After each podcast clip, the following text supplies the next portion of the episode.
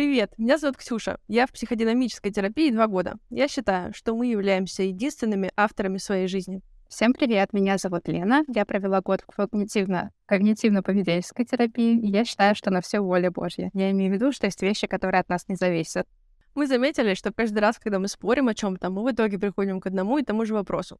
Все ли зависит только от нас, или внешние обстоятельства влияют на нас больше, чем бы нам того хотелось? И мы решили подключить вас, потому что мы уверены, что мы не единственные, кто мучится с этой дилеммой. В третьем сезоне мы обсуждаем психотерапию и ментальное здоровье. И сегодня у нас в гостях эм, Ксения. Мы пригласили специалиста, эм, а Ксения у нас психолог. И мы хотим задать ей пару вопросов, на которые мы знаем только приблизительные ответы, потому что мы к этой специальности не имеем никакого отношения. Вот, и Ксения, расскажите, пожалуйста, о себе. Но, но это не наша Ксюша, это другая Ксюша, чтобы вы тут не запутались. Да, это другая Ксюша. Всем привет. Э, меня зовут Ксения, фамилия моя Белова. Так, на всякий случай, если вдруг будет кому-то интересно. А, я на самом деле из тех людей, которые пришел или которые пришли в психологию, вообще в профессию уже вот, вот прям совсем по зову души. И э, я не скрываю, что, в принципе, опыт у меня небольшой. Я практикую порядка трех лет. Вот, активно занимаюсь научной деятельностью, и это прям вот то, чем я мечтала заниматься всегда — и вот в конце концов так все сложилось, да, к вопросу о локусе контроля, э, что все-таки я на этом пути. И это невыразимое счастье, на самом деле, это совсем другое качество жизни. Я клинический психолог, телесно-ориентированный психо- психотерапевт, э, заканчиваю обучение на детского подросткового психолога, ну и психотерапевта, соответственно.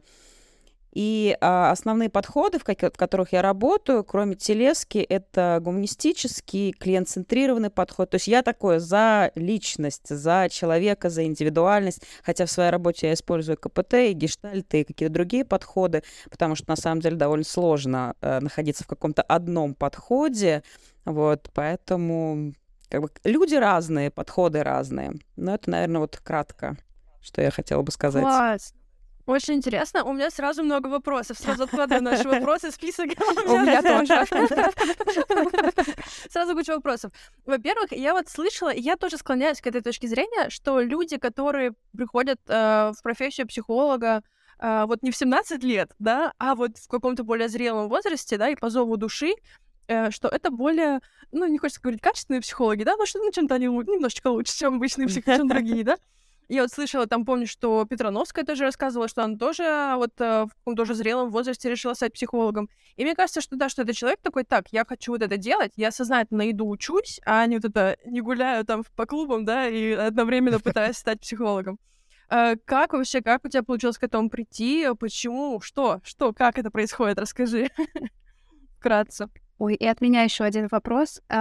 Мы тут э, с Ксенией в одном из выпусков э, обсуждали, что вот как будто говорят, ну, поговаривают, что это вот какая-то своя личная травма, которая вот приводит тебя, чтобы стать психологом. Вот это правда или нет? Вот вкупе ага. все эти вопросы. Так. Вот так вот. Так, сначала, значит, отвечу на первый вопрос, который задала Ксения. А вообще психология одна из тех профессий, которая с годами как раз, э, то есть возраст красит эту профессию, потому что очень часто люди сталкиваются с тем, что к определенному возрасту ты вроде как менее востребован, да, психология это как раз обратный случай, и а, авторитет, наверное, степень доверия к взрослым таким возрастным психологам, особенно с большим опытом работы, он обычно выше. И это такая профессия, кстати, в которой часто не спрашивают там, показать дипломы или что-то, да, то есть тут очень много именно личностного такого, профессионального из опыта. Вот, и если э, говорить именно о том, что когда лучше, да, или как получается, ну, честно, по-разному бывает. На самом деле тут очень сильно зависит от личности э, специалиста, как мне кажется, и Роджерс в свое время он говорил, да, что успех психотерапии во многом зависит от личности терапевта. И в целом, конечно, да, бывают случаи, когда там молодо-зелено, но как-то очень зрело. И тут еще нужно учитывать такой момент, что часто, например, молодежь, ну прям совсем молодежь, там 20, 20 с небольшим, они не всегда готовы идти, например, к психологу, к которому там 40, 50, 60 и так далее, да, и ему вроде как со сверстниками в чем-то проще. Но в целом а психология это часто не столько даже именно про знания, хотя, конечно, знания однозначно, и психологи это люди, которые учатся практически вот постоянно. И если брать э, таких практикующих специалистов, которые прям горят своей работой, это постоянно, это закончился один курс, начинается следующий, закончился один, ну или параллельно несколько, да, причем это не потому, что вот надо, потому что, а потому что это по зову души. И в этом смысле, отвечая уже на вопрос, как бы переходя к ответу на вопрос Лены, но мы на самом деле так иначе почти все травмированные.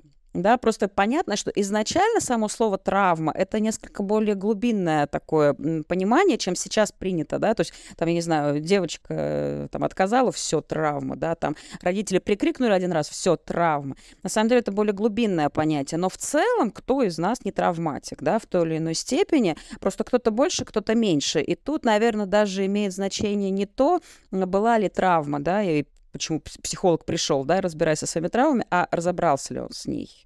Потому что крайне важно, чтобы специалист не западал, не залипал на свои же собственные нерешенные проблемы. Ну, потому что так или иначе они, они все есть. У кого-то больше, у кого-то меньше. Соответственно, от того, насколько сильная психика, люди по-разному с этим справляются. И, например, то, что для одного просто невозможно пережить, другой тяжело, но проживает.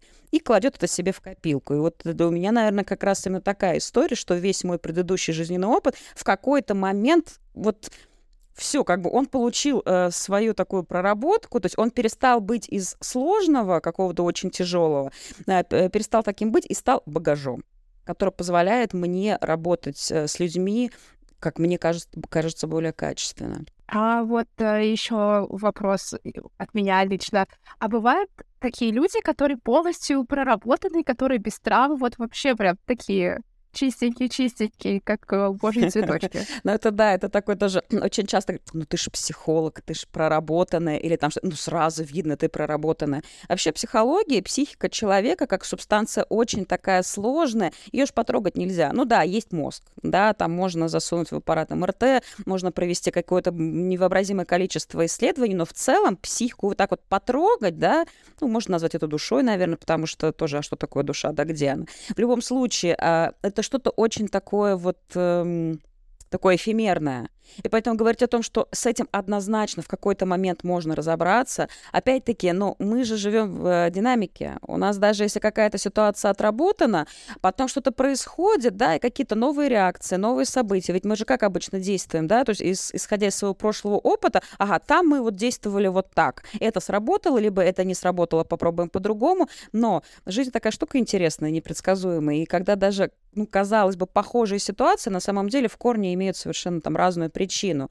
И вот тогда имеет значение уже, наверное, не проработанность каждой отдельной какой-то вот ситуации, что все, я подкован, а умение находить выход и вот в этом для меня, наверное, ну, заключается больше понимание проработанности, когда ты, э, ну, можно говорить про эмоциональный интеллект, да, можно говорить там про стратегии совладания с какими-то сложными ситуациями или с легкими, потому что стресс — это понятие такое не только в минусе, но и в плюсе, да, это что-то такое нетипичное для психики, для, для своего опыта. Поэтому тут скорее, наверное, это зависит от того, насколько ты научился справляться с тем, что у тебя есть. Ну, то есть с тем вот багажом, ага. Э, с теми знаниями, с теми эмоциями, как ты ими управляешь, с телом, что немаловажно, да, потому что почему-то, когда говорят про, про психику, про личность, говорят только про что-то такое вот высокое, да, а тело это тоже мы. И бывает, что человек абсолютно, ну, что называется, проработан, а тело подкачало. И вот, ну, хоть ты убейся, да, если тело не позволит, довольно сложно там самовыражаться и давать какую-то свободу психике. Поэтому, наверное, нет, нельзя сказать, это скорее про какую-то постоянную работу, про путь, про исследование себя. Для меня это вот про это.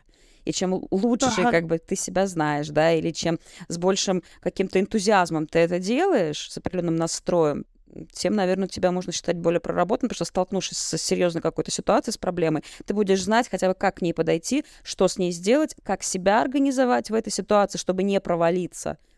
Ну вот в этом, наверное. Класс. Слушай, начнем тогда э, наши животрепещущие вопросы. Мы попытались вот э, обсудить некоторые моменты, но мы их обсуждаем э, с точки зрения вот обывателя, и мы такие... Дилетантов. да, мы такие, ну, типа, все, все травмированные, или там, что все проработанные. Хм. Мы не знаем, как правильно, да, к этому подходить с точки зрения профессионала, поэтому вот мы пригласили тебя в качестве профессионала, чтобы люди не послушали наш подкаст такие, но они сказали вот так. Мы такие, нет, нам нужен э, профессионал, который знает, э, что к чему. А, как вообще понять, что пора идти к психологу? Потому что вот мы с Леной тут обсуждали, и вот Лена пошла к психологу, потому что она плакала три раза в день, а я пошла к психологу, потому что я не могла зарабатывать много денег, работая мало часов, понимаешь? Вот у нас вот такие были немножечко разные причины. Вот. Как понять, что, ну вот, ну, пора, надо, нельзя откладывать, или там лучше не откладывать, надо идти? Знаете, самым лучшим, наверное, ответом на этот вопрос были бы ваши ответы да, что сподвигло вас пойти, потому что на самом деле а, в каждой отдельной ситуации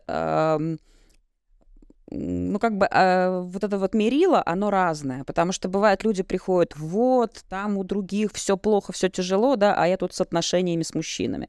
Или вот, там у других здоровье, значит, а я тут по, по поводу денег. Ну, или чего-то другого. То есть это такая, определенное такое обесценивание собственного запроса, да, поэтому идти надо тогда, когда есть вот это вот внутреннее э, чувство уже, что ты сам не справляешься, либо тебе слишком сложно, либо тебе нужна какая-то помощь, потому что на самом деле деле, но особенно в такой как бы в российской ментальности у нас там, ну что, друг же есть, да, там, или мама есть. И иногда это действительно помогает, потому что далеко не всегда нужно сразу бежать к специалисту, даже если не просто. Ну, потому что, в конце концов, психика — это тоже такой наш рабочий инструмент, это, это определенная стратегия выживания. Ну, будем говорить, так древние люди как-то жили, да, и все не, не бежали там, ну, или там в Средневековье не бежали к специалистам или к мозгоправам. Поэтому все равно в нас вшиты определенные механизмы, которые позволяют позволяют нам самостоятельно справляться.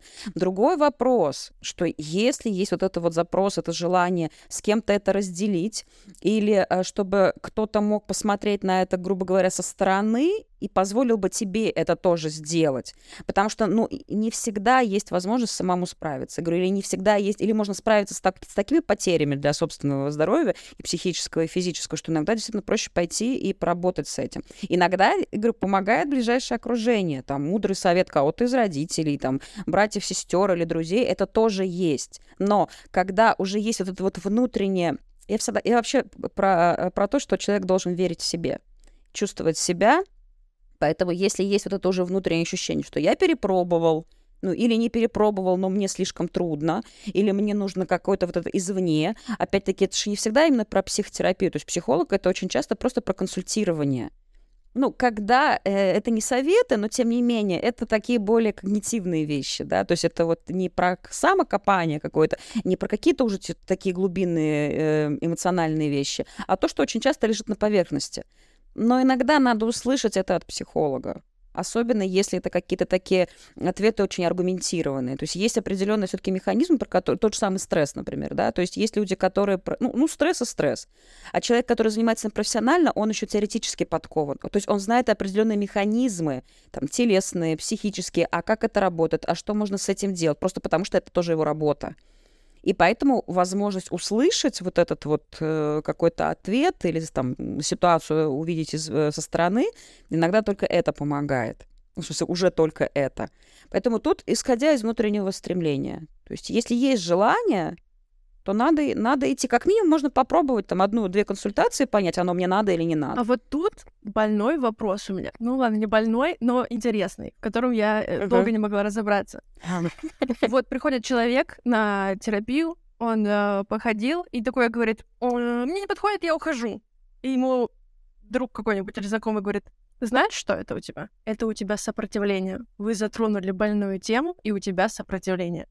И вот ты сидишь такой, я не про себя, а про подругу рассказываю, и вот ты сидишь такой и думаешь, это у меня сопротивление или это я не хочу? А потом я думаю, с другой стороны, не хочу и сопротивление. Это, в принципе, одно и то же. Я не хочу, я сопротивляюсь совать руку в огонь. Должна ли я совать ее туда? И я такая, а почему? Ну, вот, вот понимаешь, да, вот что, что здесь делать? Как понять, у тебя сопротивление, и, и тебе нужно идти в эту боль, или не нужно идти в боль, сиди, наслаждайся жизнью? Тут по-разному бывает. Тут очень много зависит от того, к какому специалисту идут, потому что какая-нибудь, например, провокационная или провокативная терапия, да, и терапевт, он может просто реально окунуть вот в это, да, а тут уже как, как повезет, потому что тут очень важно, опять-таки, какая психика, да, и есть человек, для которого такая шоковая терапия, она реально сработает, несмотря на то, что очень больно, но вот как-то выдержит психика и что-то где-то перемкнет. Ну, как бы все-таки, да, такое понятие, как шоковая терапия, она есть. Но в большинстве случаев, на мой взгляд, да, все-таки для большинства людей, особенно если сильная какая-то травма, да, и если такая психика неустойчивая, если очень много внешних факторов, которые еще так это подтачивают ее, да, ну, в наше время, в принципе, это так очень актуально, да, что все вокруг предъявляет сумасшедшие требования к человеку. И поэтому вот здесь уже я больше сторонник, ну, и того, наверное, как я э, работаю, такой, грубо говоря, десенсибилизации. То есть если человек, например, понимает очень больно, но он понимает, что туда надо идти, что там вот корень проблемы. Опять-таки психолог, он может помочь увидеть, разглядеть, что да, там есть что-то, там действительно есть. Потому что если бы никак не трогало, и это было, что вот вроде, ну, не болит и не трогают, ради бога, пусть. Но если это изо дня в день, там, изо дня, из года в год есть вот это внутреннее чувствование, понимание, что там, ну вот там есть совершенно что-то, с чем я бы хотел справиться – но мне тяжело идти в это, потому что сопротивление, конечно, это один из мощных инструментов. И сопротивление это что? Это тоже защита психики, которая всю жизнь там или какое-то количество лет жила по определенным паттернам, по определенному сценарию. Да, ей было больно, но понятно. Она знала, что вот я вот так сделаю, получу такой результат, и мне будет больно. И я как бы себя уже готовлю к этому. А тут начинают предлагать совершенно какие-то другие пути развития событий.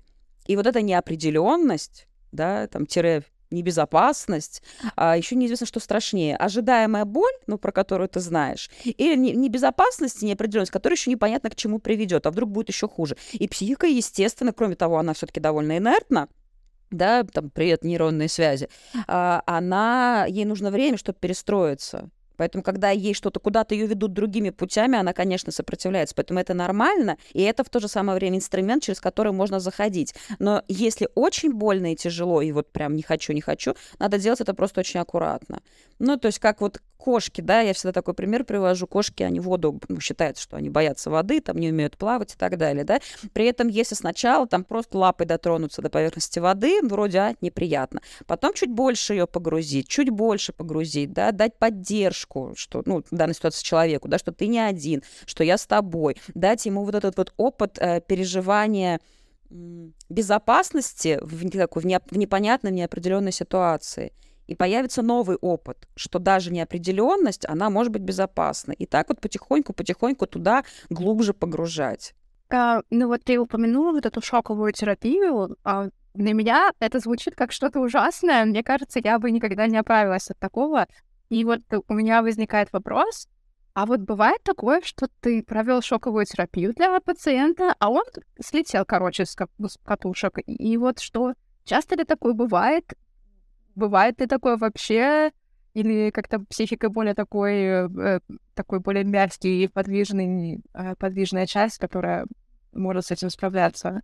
Ну, я в своей практике провокативные методы не использую да, хотя, опять-таки, что считать, просто есть именно прям провокативная психология, там, ну, наверное, смотрели, да, фильм «Триггер», может, не смотрели, но такое несколько утрировано, ну, вот там прям, ну, народу заходит очень, да, а есть определенные приемы и техники в рамках практически любого подхода, когда ты понимаешь уже, что вот, вот психике сейчас нужен какой-то небольшой толчок, и для кого-то уже это является таким серьезным испытанием. Поэтому все-таки про провокативную я говорить не буду, ну, в смысле, я не, у меня нет этого опыта, и я ну, я для себя лично пока, во всяком случае, не сторонник, хотя, конечно, такой подход, ну, неоднозначный, любопытный, интересный.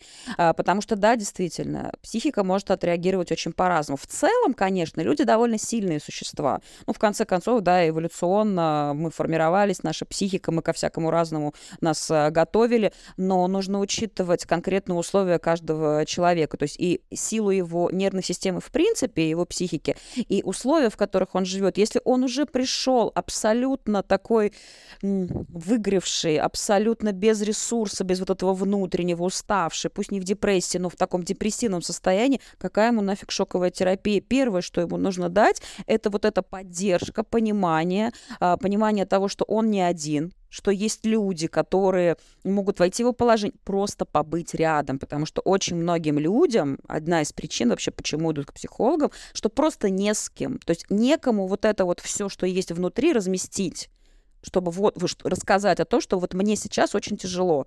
Попросить поддержки, причем иметь на это право. Потому что как часто бывает, да, что там человек, вроде у него все благополучно, все хорошо, а внутри плохо, да, он кому-то это высказал, ой, да ладно, что ты там вообще, вот у других, а ты там жиру бесишься, да, как бы и все. И это только усугубляет ситуацию, и человек понимает из раза в раз, что не с кем поделиться. Нет человека, который бы его понял, принял, как-то, может быть, попытался, ну, не обязательно даже помочь, нет, хотя бы просто выслушал его и понял. А у психолога он имеет такую возможность. И вот это просто размещение всего того, что есть внутри, ну или частично – да, и вот это вот активное слушание со стороны психолога, да, то есть это как прием, этому учат на самом деле всех начинающих психологов, активное слушание, вот это вот с эмпатией, да, когда ты, казалось бы, просто сидишь и слушаешь но это несколько иное. И для многих людей просто сам факт вот этого слушателя, вот этого такого внемлющего, внимательного, э, сочувствующего, понимающего, это уже очень терапевтично. Поэтому, конечно, да, я как бы говорю, в своей практике я не сторонник каких-то очень таких прям шоковых э, приемов. Ну, я, я более щадяще отношусь к психике. А, хорошо, а, тогда вот вопрос. Все, ты понял, надо к психологу, травма или что-то еще. А, как выбрать психолога? Я помню этот классный мем про то, что, типа, как я пойму, что это мой психолог, тебе захочется его убить. И опять же, да, это вот опять что-то, мне кажется, связано с вот этой шоковой терапией, что, типа, если тебе хочется убить своего психолога, подумай, подумай остановись. Может быть, это не твой, на самом деле, психолог. А, кажется ли тебе, что это хороший критерий выбора психолога? Если нет, то как его выбирать? Ну, на мой взгляд, это очень сомнительный критерий. А почему? Это, знаете, вот выбирать именно по такому принципу однозначно, наверное, нет. А потом в процессе, вот когда начинается работа с сопротивлением, да, когда уже какие-то сдвиги, вот там могут возникать действительно разные чувства, кроме того, ну, никто не отменял там переноса, да, и проекции, и всего остального. Поэтому там может быть, но изначально, я уже не помню, кто, тоже какая-то такая шутка, что а, выбрать своего психолога или терапевта сложнее, чем выбрать мужа. А, изначально, на мой взгляд, э, тоже есть разные э, варианты, там советуют, например, например, смотреть на дипломы, на там, то, состоит ли состоит в каких-то лигах, сертификаты и так далее. Но тут, опять-таки, я как представитель такой гуманистической психологии, я за то, чтобы как, чувствовать, да, твое, не твое, опять-таки. Потому что бывает иногда... А, еще говорят, например, там, про опыт, да, что вот начинающие, там, это бесполезно, он не поможет. А, дело в том, что очень часто начинающие психологи, ну, которые уже все-таки обладают определенными знаниями и опытом, потому что совсем нулевых, ну, можно нарваться а, они более замотивированы, они более заинтересованы, опять-таки, да, наверное, еще имеет значение, какого возраста этот сам начинающий психолог, что он он может больше помочь человеку, чем тот, у которого, например, 40 лет опыта, и он уже, в общем, довольно выгоревший. И он уже работает там только по протоколам, по определенным алгоритмам, и вот этого человеческого чего-то, но он просто устал за все эти годы, да, ему сложно, уже очень сильно там замыленный взгляд и так далее, какое-то э, чувство собственного какого-то превосходства, что я знаю, мне виднее, да, и Поэтому э, часто это вот именно работает на таком уровне. И, и по отзывам или рекомендациям личным тоже, но тоже спорно. Потому что то, что зашло одному, не зайдет другому. Поэтому чаще всего такой самый надежный способ метод проб и ошибок. Ну, опять-таки, да, посмотреть, например, э, как, какие-то исходные данные. Элементарно по фотографии человек может не зайти. Или может все зайти, не зайдет голос. Но ты вот просто будешь сидеть и постоянно на этом э, акцентировать внимание, что тебе не заходит голос человека или там запах его, да, или что-то еще. Поэтому изучив какую-то основную информацию доступную, там, почитав, может быть, его где-то в соцсетях, хотя есть полно специалистов толковых, которые вообще ничего не ведут, ведут, да, вот, э, послушав рекомендации и в конце концов встретившись, или даже где-то там, ну, есть э, тоже психологи по-разному. Кто-то, например, э, позволяет предварительный звонок совершить или какую-то переписку, кто-то сразу записывает только на консультацию и говорит, что там вот мы все как бы решим и определим, да. Опять-таки работает, не работает с запросами тоже. Некоторые люди идут с конкретным запросом и говорят, вот мне нужно вот это, да, там РПП, например. А кто-то говорит, ну вот и туда, и сюда, и так далее, и тоже как бы сложно выбирать только психолога именно по направлениям деятельности. Поэтому я больше, наверное, вот за вот этот вот контакт, то есть понравился, не понравился, то есть каким образом уже нашли психолога. Другой вопрос, есть агрегаторы, говорю, да, есть какие-то рекомендации, есть э, разные способы. А вот дальше уже, ну, как бы это ни звучало, да, выбирать сердцем. КПТшники, наверное, меня бы сейчас просто на вилы подняли. Вот, но в целом именно так. И бывает, что действительно ты переберешь несколько человек, и пока ты вот установится тот самый контакт. Бывает, проходит довольно большое количество сессий, и становится понятно, что, ну, нет, не идет. Причем это может быть с обеих сторон. Ведь психолог тоже в какой-то момент может понять, что он не вытягивает, да, или что он попал в собственную травму. Ну, здесь как раз все более-менее просто. Здесь просто честно нужно сказать, что это моя личная тема, да, и я не буду эффективен сейчас. Вот. Поэтому каких-то однозначных именно рекомендаций, наверное, нет. Так, хорошо, понятно. Проб и ошибок чаще всего. И, говорю, опять-таки, заходят, не заходят. А вот, э, вот вы поговорили о том, что по какой причине мы идем uh-huh. в терапию, надо ли идти. А вот бывает такое, что ну вот надо ли идти, если человек думает, ну вот все пошли, и я, и я пойду тоже, типа вот сейчас все прорабатываются, а я что буду на обочине лежать? Знаете, я бы... Как, как дурак вообще. Как сыч. Э, на самом деле, знаете, э, мне, например, нравится еще такой, ну, как запрос, да, который как, как бы без запроса, когда у человека есть желание просто преследовать себя. Еще иногда это называют сопровождением психики, да, когда у человека, в общем-то, какого-то острого запроса нет, но ему интересно какие-то грани себя, да, какие-то новые ощущения, чувствования, и когда для него это реально представляет интерес. Не просто так, а давай-ка я поковыряюсь, и чтобы мне потом стало плохо, что-нибудь найду и от, отработаю. Нет. А когда это больше про такое вот самоизучение, про возможности какие-то, может быть, ресурсы в себе найти, да, какой-то потенциал. Поэтому почему нет? Не просто, что вот как бы я, все пошли, и я пошел но что должен быть все-таки какой-то интерес более или менее осознанный.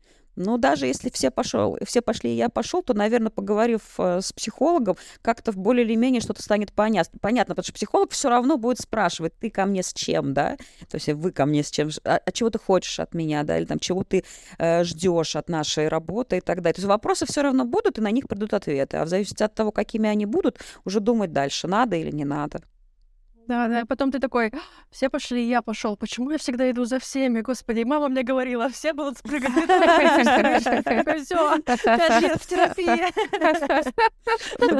Как вариант. Ну, очень, просто очень еще такая хорошая штука, да, все эти кучинговые вещи, какие-то мотивационные, когда это помогает человеку там выстроить какие-то цели, как-то или проработать их как-то более детально, да, или по-другому на них посмотреть. Хотя вроде у него все было в порядке. Но это такой больше про раскрытие своей личности, что ли, своего потенциала, э, когда это можно сделать э, в таком тандеме с другим человеком.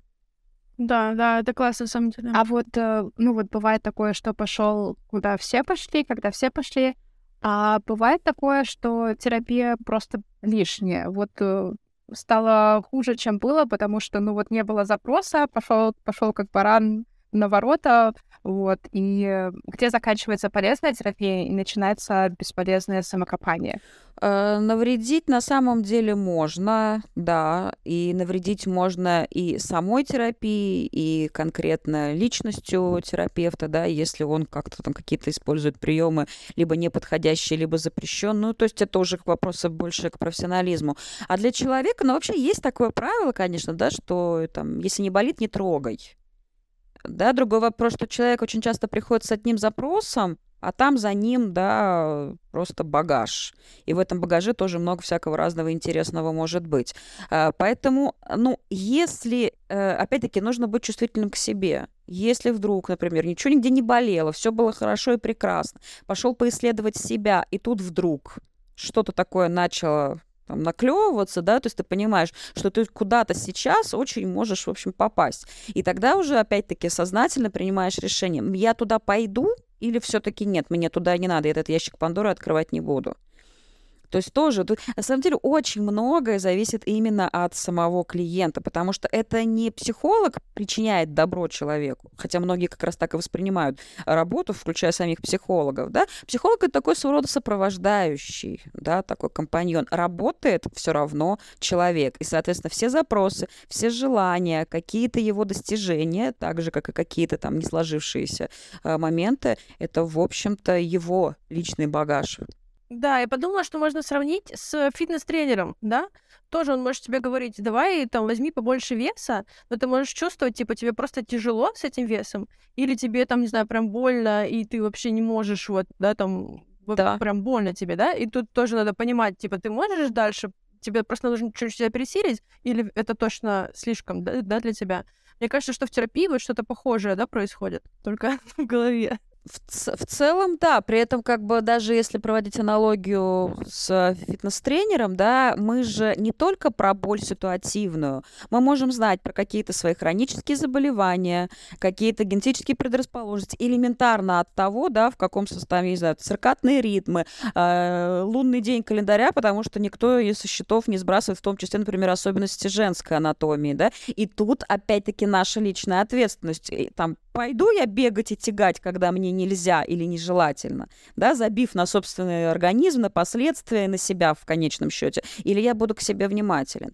Ну, кстати, психолог, он в том числе помогает подсветить, то есть научиться быть к себе более внимательным и чувствительным, потому что мы такие тут, конечно, рассказываем про очень сознательных людей, а очень многие люди, они действительно не отдают себя чувству, то есть даже элементарно, что я сейчас чувствую, да, там называются какие-то основные несколько эмоций, и все. Или там, как ты чувствуешь тело? Я не чувствую. Там, или вот, ну, то есть у человека там уже руки синие, да, а мне нормально ну или там еще что-то, да, там колени уже просто разваливаются. А он продолжает бегать на бейсболах, а мне нормально, да. И вот, кстати, вот э, психолог учит в том числе вот этому, а как себя слышать, как себя чувствовать и как потом уже доверять себе, да, то есть использовать на практике эти знания и умения, потому что мало знать, надо, чтобы это стало э, стилем жизни да, в конечном-то да, счете. Я сейчас, я сейчас подумала, да, что, наверное, вот хороший психолог, эм, ну, то есть не будет вопросов, э, вот надо мне туда идти или не надо, да, и ты будешь принимать, скорее всего, правильное решение, когда психолог хороший, когда он знает, там, можно тебя туда толкать, или ты еще там не готов к тому, чтобы тебя там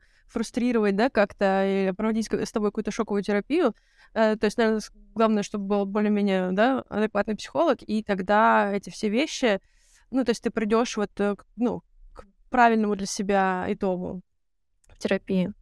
Ну, понятно, что вопрос адекватности, он такой тоже как бы спорный. Есть люди, которые приходят и говорят, так, мне нужно побыстрее, мне нужно пожестче, да, и опять-таки психолог тоже, ну, мы, да. тоже люди такие же, да, сознание ну, да, именно да. люди, и психологи тоже ошибаются. И тоже может показаться, например, что вот здесь сейчас можно там поднажать как-то, да, то есть довести до э, человека уровень его переживаний там до определенного состояния, как бы, опа, а, ошибся, там, чего-то не знал, или просто где-то.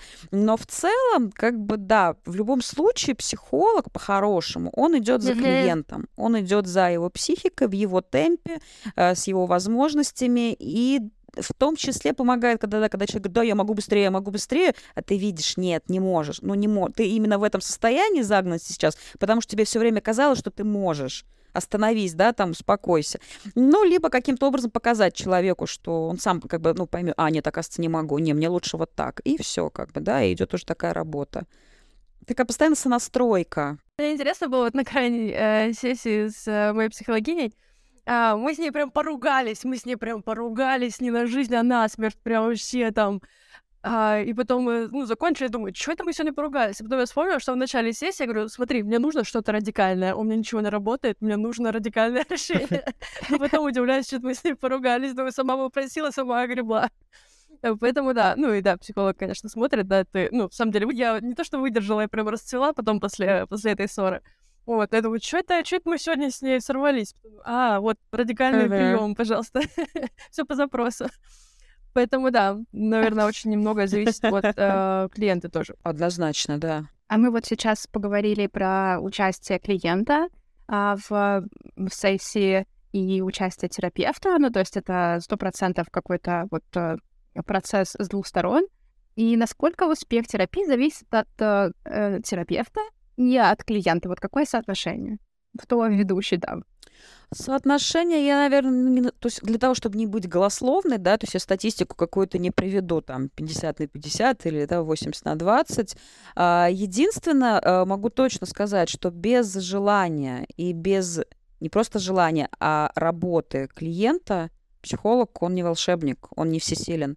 То есть можно быть действительно потрясающим специалистом, но очень эффективным, да, с там, огромным количеством успешных историй клиентов, но если человек да, он не хочет, одно дело, если он не осознает, и тогда там, ну, иногда бывает, что человек может не слышать, например, психолога. И это как раз к вопросу, когда вот, ну, никак, нет, нет вот этого контакта, который должен как раз, да, сформироваться.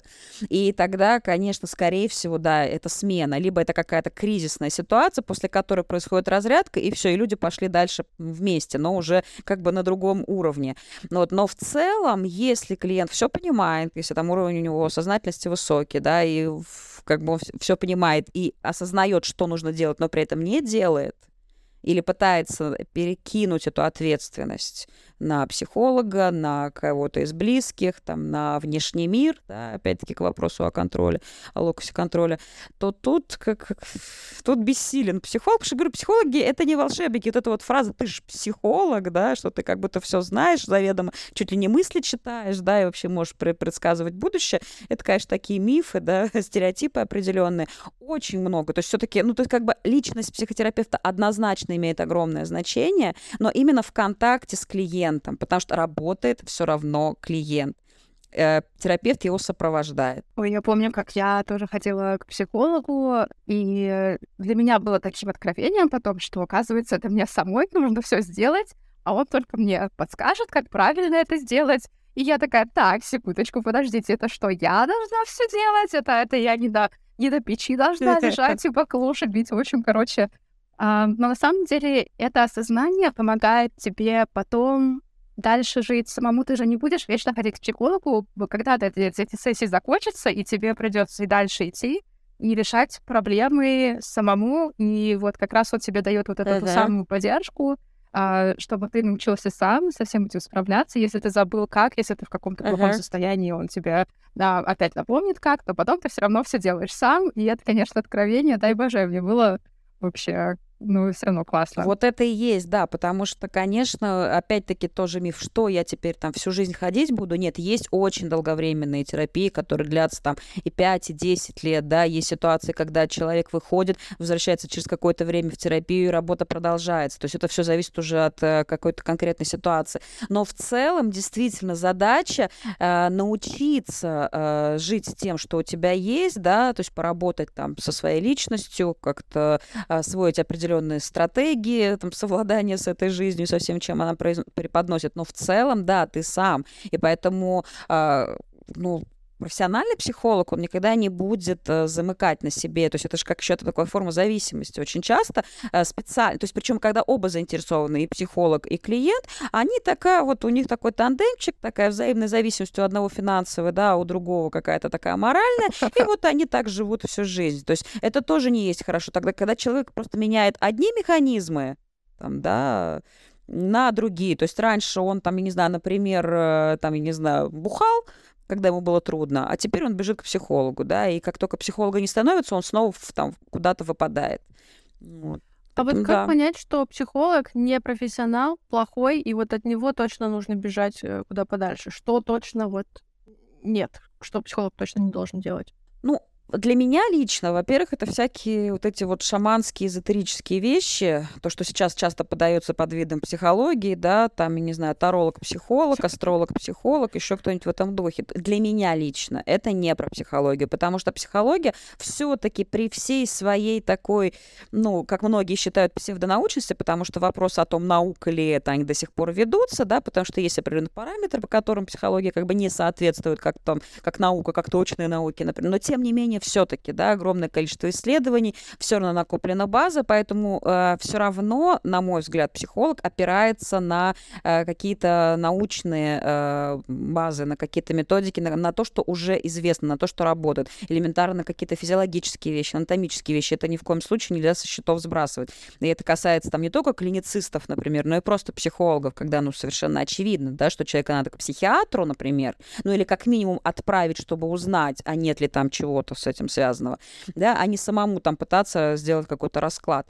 Вот, поэтому, во-первых, вот эти все вещи, да. Во-вторых, ну, опять-таки, внутри, если супер некомфортно, если вот прям какое-то чувство страха, например, да, именно исходящее якобы от личности, например, терапевта, да, когда совершенно какое-то вот неприятие, когда нет вот этого контакта, который должен, то есть один из главных вообще залогов работы любой, да, не, да, не, не только успешно, вообще, чтобы работа хоть какая-то шла, это контакт. клиента и терапевта, ну или психолога, да, особенно если мы говорим именно о психотерапии. Поэтому если его нет, и он никак не складывается в силу разных причин. Я говорю, это может быть элементарно, там, запах не нравится человека или голос не нравится человека.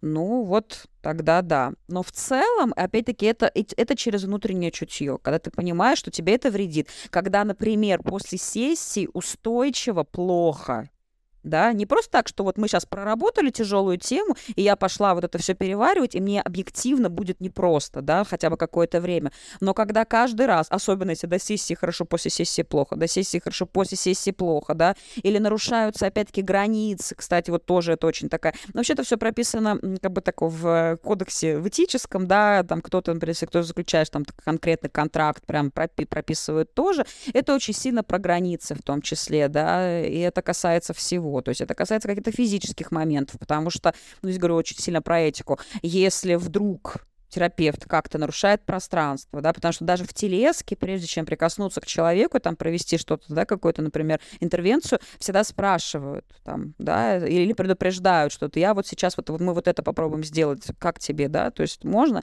Да, можно. А в большинстве э, направлений вообще касаться человека нельзя, там, вплоть до того, что там рукопожатие, да, там, психоаналитики, так они там чашку чая не подадут, пальто не подадут, нет, ни в коем случае, да, э, поэтому если есть какая-то, я не знаю, там сексуализация, например, этого контакта, или кажется, что вот как-то просто что-то вот что-то такое происходит, когда там, не знаю, раз в месяц стабильно повышается э, э, ставка, например, да, там оплата, ну и так далее, так далее. То есть, когда есть какие-то прям объективные причины, в том числе именно внутренние, чувствование вот этого вот дискомфорта, страха, там, я не знаю, еще чего-то, да, и это не проходит, ну, этот повод как минимум задуматься, да можно поговорить, вынести на обсуждение. Ну, а можно просто сказать, что там, ну, как бы нет, я не могу, мне не получается там, да, как-то я чувствую, что не складывается, или меня не устраивают эти условия работы, там мы заканчиваем. Я вот к теме того, что психология — это довольно неточная наука, все время вспоминаю шутку в психологии или в психотерапии, кто первый надел халат, тот и врач. Это прям кто, кто у тебя первый в Инстаграме написал, что он там коуч какой-нибудь, тот и коуч. Да-да-да. А все остальные не написали, вот теперь Да-да-да. Ну вот сейчас появилось очень много, с появлением технологий, да, появилось очень много разных способов э, заниматься терапией. Я, например, ни разу не была на офлайн сессии все мои сессии всегда были онлайн. Uh, это вот я знаю, что раньше это воспринималось со скептицизмом, да, а сейчас uh-huh. все таки да нет, ну это тоже нормально, совсем плохо вообще. Но я знаю, что есть еще типа по сообщениям терапия и вот это вот там по голосовым. Э, что вообще, как на это смотрят профессионалы на данный момент, что является нормальной психотерапией, а что уже э, лучше не делать? Ой, ну на самом деле вот это вот Формат это, конечно, отдельная боль. Понятное дело, что все это очень активно стало обсуждаться после карантинов, да, и, конечно, классические психологи, такие, которые с базовым образованием, да, с, с высшим, которые обучаются каким-то классическим подходам, они, конечно, все про очную терапию, и изначально это было именно очное. И вот эти вот все эмпатия, да, активное слушание, пространство терапевтическое или терапевтичное, это прям вот, это такие азы, которые начали очень сильно ломаться, да, с момента появления онлайн-терапии. И тут можно по-разному к этому относиться, потому что, с одной стороны, да, это, ну, может быть, менее там, эффективно. Все-таки я, например, сама лично считаю, что э, личная такая очная терапия офлайн, она более эффективная. Вот. Но при этом, когда нет других вариантов, да, или... Причем это не обязательно касается только там нахождения в разных городах или странах. А, в больших городах часто бывает, что э, находясь на одной территории человек не может никак добраться. Ну, или это его собственный выбор. Поэтому, ну, так или иначе, опять-таки, есть ограничения по направлению. То в телеске в онлайн работать крайне трудно, практически невозможно, да. То есть какие-то определенные приемы можно использовать, но в целом нет. И когда я начинала работать онлайн, сначала было только э, офлайн, я поняла, что, оказывается, тоже работает. Ну, то есть, и это можно делать, и ты действительно чувствуешь человека, и контакт устанавливается. У меня есть клиенты, которых я никогда не видела лично. Да?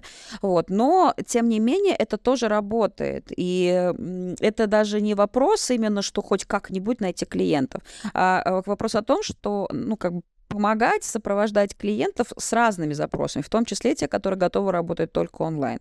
Вот, поэтому работает обычно дольше, ну, по моей практике, да, и если уж как бы говорить о том, что лучше, что хуже, э, сейчас очень неплохо работает гибридный вариант когда частично очные встречи, частично онлайн. Ну, когда человек не может, например, все время. Хотя, опять-таки, есть у меня клиенты, которые работают только офлайн.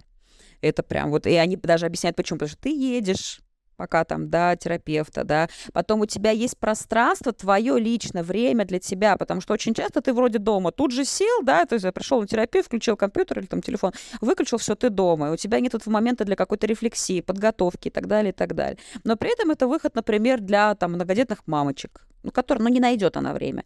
Даже если оно у нее есть, она захочет просто полежать. А так она может это время уделить себе. Поэтому в этом смысле я как бы практикую то и другое. Есть свои плюсы, есть свои минусы. Э, единственное, против чего лично я, это какие-то там сообщениями, да, голосовыми, смс-ками, там, текстовыми и так далее. Нет, не моя тема. То есть я могу например, поговорить с кем-то из своих знакомых, тех людей, которых я уже знаю, если они, например, просят, там, Ксюша, там, можешь там, проконсультировать, прокомментировать или как-то, да, я могу, но именно терапия или даже консультирование с клиентами, которых я не знаю, у меня были такие предложения, что а вот можно там только голосовыми. Я говорю, нет. Мне и обязательно с включенной камерой. То есть мне нужно видеть человека. И человек должен видеть меня. То есть это хоть какое-то подобие контакта. Поэтому очное онлайн, да, все остальное, ну, это не, не мои методы, лично для меня нет. Хотя я знаю тех, кто работает так. Ну да, мне даже кажется, что это как минимум должно быть видео, потому что у меня было очень много моментов в терапии тоже, когда терапевт меня спрашивал, типа, там, а почему ты по столу ударила? А почему ты улыбаешься? А почему вот, а ты сейчас говоришь, я где по лицу вижу, что вот ты лицо скорчила, это, наверное, тебе там, типа, не нравилось что-то. И, э, ну, то есть очень uh-huh. много было такого, что я что-то вот делала или показывала, ты такой, интересно, а что, почему это? Я думаю, надо подумать. вот, поэтому, да, я знаю, что это очень важно, и как это по сообщениям должно работать, очень сложно, конечно, представить. Приходя к теме нашего, собственно, подкаста, локус контроля, наша больная тема, а, скажи, пожалуйста, какой лично у тебя вот локус контроля? Э, опять-таки, я вообще такой человек, э, как сказать, не крайностей или, так скажем, который переработал этот свой определенный опыт. Поэтому я однозначно убеждена, что многое зависит от нас, но есть вещи, которые от нас не зависят. Ну, и даже не в том смысле, что они не зависят от человека, они не зависят конкретно от меня. Потому что там, где я не могу повлиять на какой-то исход э, решения, да, исход дела, другой человек может но это вне зоны моей досягаемости. Поэтому тут, как говорится, в зависимости от ситуации. Но в целом я считаю, что, конечно, наш личный вклад в, в строительство собственной жизни, он очень большой. Даже тогда, когда кажется, ты ничего не можешь сделать, ты можешь как минимум принять это как факт. Да, ну, в этом смысле, конечно, я всегда э, привожу в пример, да, Виктора Франкла э, с его логотерапией, с его опытом, да, пребывания в концлагере и как вообще люди смогли выжить, да, как казалось бы, вообще абсолютно безвыходных э, э, условиях. Да, а вот э, какой должен быть локус контроля у человека или какое соотношение чтобы вот э, нормально жить эту жизнь, вот с психологической точки зрения. Вот когда клиенты к вам приходят на сеанс, вот как вы ожидаете, что у них выстроен локус контроля? Ну, как раз очень часто люди, которые приходят Э, к психологу, у них очень часто э, внешний локус контроля, но в какой позиции, что это вот они, там, кто-то виноват, кто-то мне что-то чего-то не дал, да, это вот родители, это, знаете, всегда вот эта вечная тема, что э, обвинить родителей, что вот они не правы, не для этого в психологии идут в детство и в детские какие-то переживания и травмы, а для того, чтобы понять, а откуда, где механизм начал работать и что с этим можно сделать сейчас, будучи уже взрослым человеком, не для того, чтобы потом прийти прийти и сказать, так, родители, я все понял, это вы виноваты, да? То есть вот в этом смысле, конечно, да, можно сказать, что это такой внешний локус контроля, и он все-таки, ну, э, мне э, чушь, так скажем. То есть э, психология как раз ведет человека к тому, чтобы там, где он отвечает, то есть за свои эмоции, там, за свое тело, за какие-то свои решения, все-таки, чтобы он брал на себя ответственность, чтобы локус контроля, во всяком чтобы он не был исключительно внешним. Ну, потому что не бывает так, что вот он только внешний или только внутренний. Чаще всего это приводит к чему? Если он только внешний, значит, все виноваты, а я в белом пальто, да? Если он только внутренний, то это перфекционизм, это какой-то там комплекс Бога, и в случае чего, если что-то не складывается, все, как бы все пропало, да, ощущение собственной абсолютной ничтожности. Ну, как бы и то, и другое, это крайность. Вообще мир, он такой цветной, да, а не только черно-белый и даже да. не только серый. Ну, классно, спасибо большое. Было очень нам интересно послушать э, твои профессиональные ответы, потому что вы а, абсолютно спекулировали на эту тему а, исходя из нашего личного опыта, но э, никаких, так сказать, э, а, квалификаций на этой э, почве, э, на этой теме не имеем в этой теме. Мне было очень интересно с вами болтать, пообщаться. Спасибо большое, что пришла к нам. Пожалуйста, все переходите по ссылочке в описании. Там будет ссылка на Ксюшин подкаст, называется «Клевый психолог». И правда клевый. Спасибо. Ну, я повторюсь только, что мне было очень приятно в вашей компании, очень тепло. Вот. Возможно, не последний раз. Да, сто процентов. Спасибо большое еще раз. Да, и всем пока-пока. Всем пока.